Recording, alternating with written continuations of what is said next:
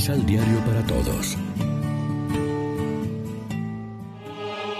Proclamación del Santo Evangelio de nuestro Señor Jesucristo, según San Lucas.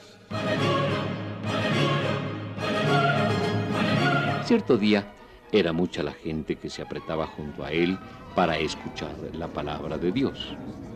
Y él estaba de pie a la orilla del lago de Genezaret. Vio dos barcas amarradas al borde del lago. Los pescadores habían bajado y lavaban las redes. Subió a una de las barcas, que era la de Simón, y le pidió a éste que se apartara un poco de la orilla. Luego se sentó en la barca y empezó a enseñar a la multitud. Cuando terminó de hablar, dijo a Simón, Lleva la barca a la parte más honda y echa las redes para pescar. Simón respondió, Maestro, hemos trabajado toda la noche sin pescar nada, pero si tú lo mandas, echaré las redes.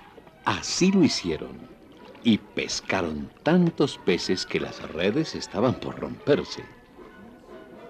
Pidieron por señas a sus compañeros que estaban en la otra barca que vinieran a ayudarlos.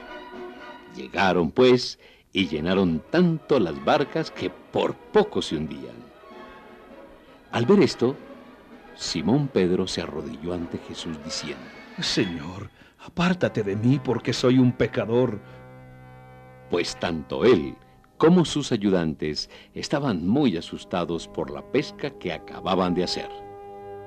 Lo mismo les pasaba a Santiago y a Juan, hijos de Zebedeo, compañeros de Simón. Pero Jesús dijo a Simón, No temas, de hoy en adelante serás pescador de hombres. Entonces llevaron sus barcas a tierra, lo dejaron todo y siguieron a Jesús. Lección Divina Amigos, ¿qué tal? Hoy es jueves 2 de septiembre y a esta hora, como siempre, nos alimentamos con el pan de la palabra que nos ofrece la liturgia. El evangelista Lucas nos narra la llamada vocacional de Pedro y de los otros primeros discípulos. Desde ahora serás pescador de hombres. Hasta ahora aparecía trabajando solo, ahora busca colaboradores. Ya ayer hablaba de Pedro cuando decía Jesús curó a la suegra de la fiebre. Hoy nos cuenta cómo para poder apartarse un poco de la gente que se agolpa en torno, le pide a Pedro que le preste su barca.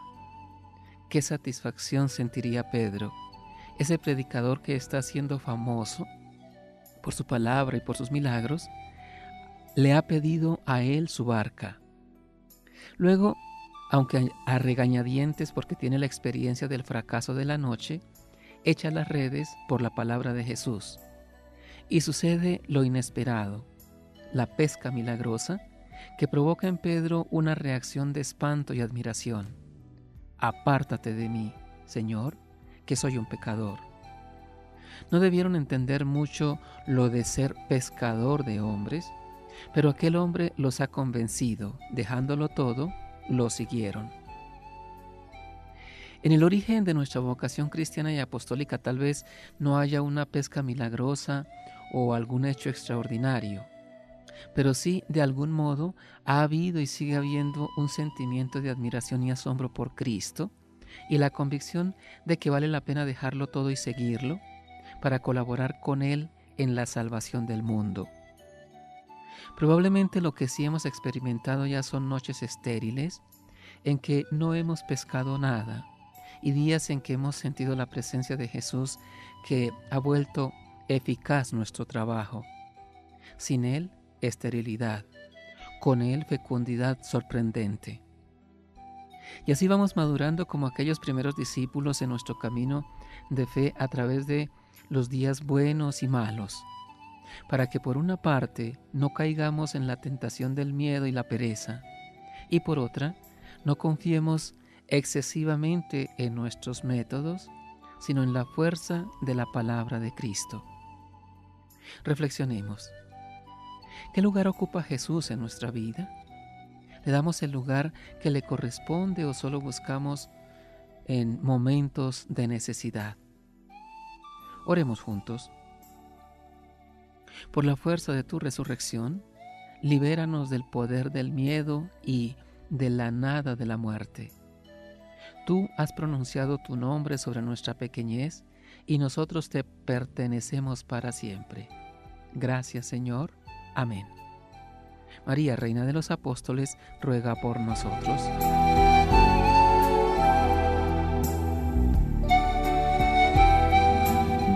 Complementa los ocho pasos de la Alexio Divina adquiriendo el emisal Pan de la Palabra en Librería San Pablo o distribuidores. Más información www.sanpablo.co Pan de la Palabra. Reflexión.